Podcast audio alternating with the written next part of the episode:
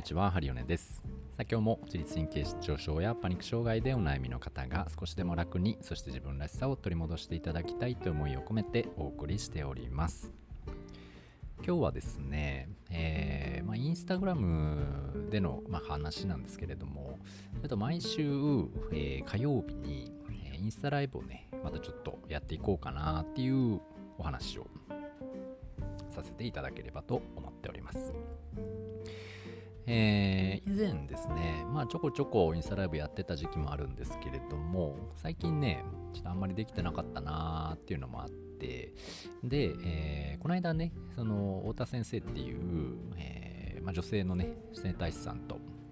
コラボのね、ライブをさせていただいて、えーまあ、やった感じね、あ、なんかまたやりたいなーみたいな感じがあって、なので、えーまあ、ちょっとね、やっていこうかなと思っております。で、このインスタライブはね、大体いつもね、インスタライブってこう顔を出して、で、やることって多いじゃないですか。ではなくて、うんと僕のそのインスタライブは、まあ、基本的に顔を出さずにですね、まあ、今こうしてポッドキャストを聞いてくださっているように、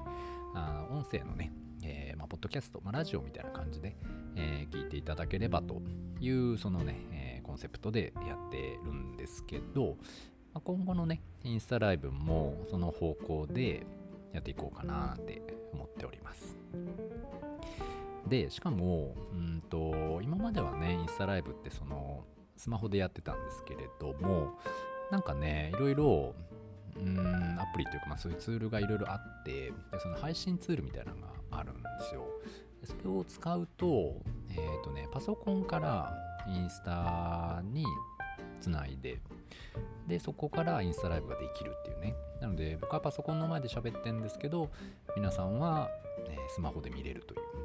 まあすごくね画期的な僕の中ではですよ。僕の中では画期的なツールとなっております。でスマホのね何が嫌というかもうちょっとこうなってくれたらいいなっていうのがあって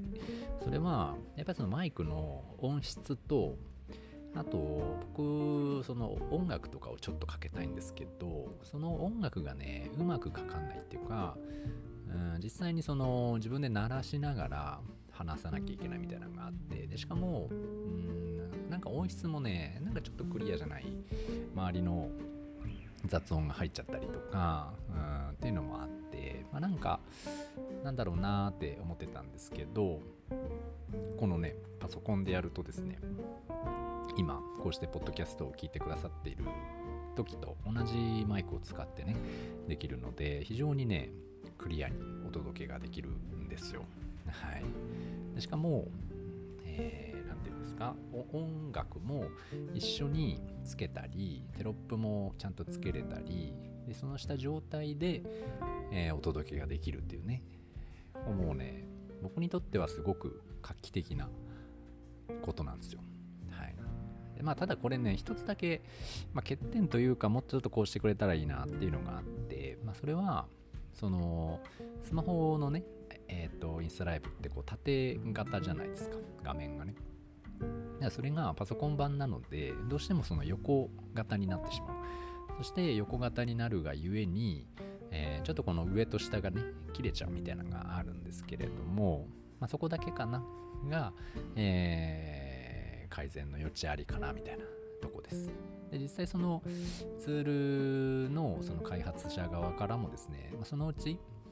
その縦型の配信もできるようになりますっていうアナウンスは入っているので、まあ、ここがね、ちょっと楽しみだななんて思ったりするんですけど、え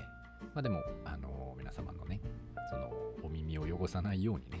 えあのなんかちょっとでもよくできればと思っております。で実際にね、パソコンでやってるとね、結構ね、楽しい。はい、シンプルに楽しいです。なので、まあ、今後もね、毎週毎週やっていく中で、うん、ぱり僕もね、ストレスなくやりたいなっていうのがありますし、やんなきゃいけないよねになってくると、やっぱしんどいので、まあ、普段ね、自分が、うん、もっとこう、リラックスしていきましょうとか、力抜いていきましょうとか、もっと楽にね、自分ができる範囲でやっていきましょうなんて言ってるのに、まあ、それを、いざ自分の立場に置き換えた時にね、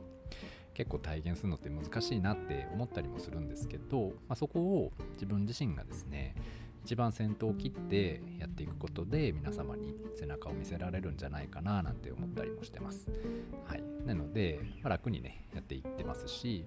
でねあのこれね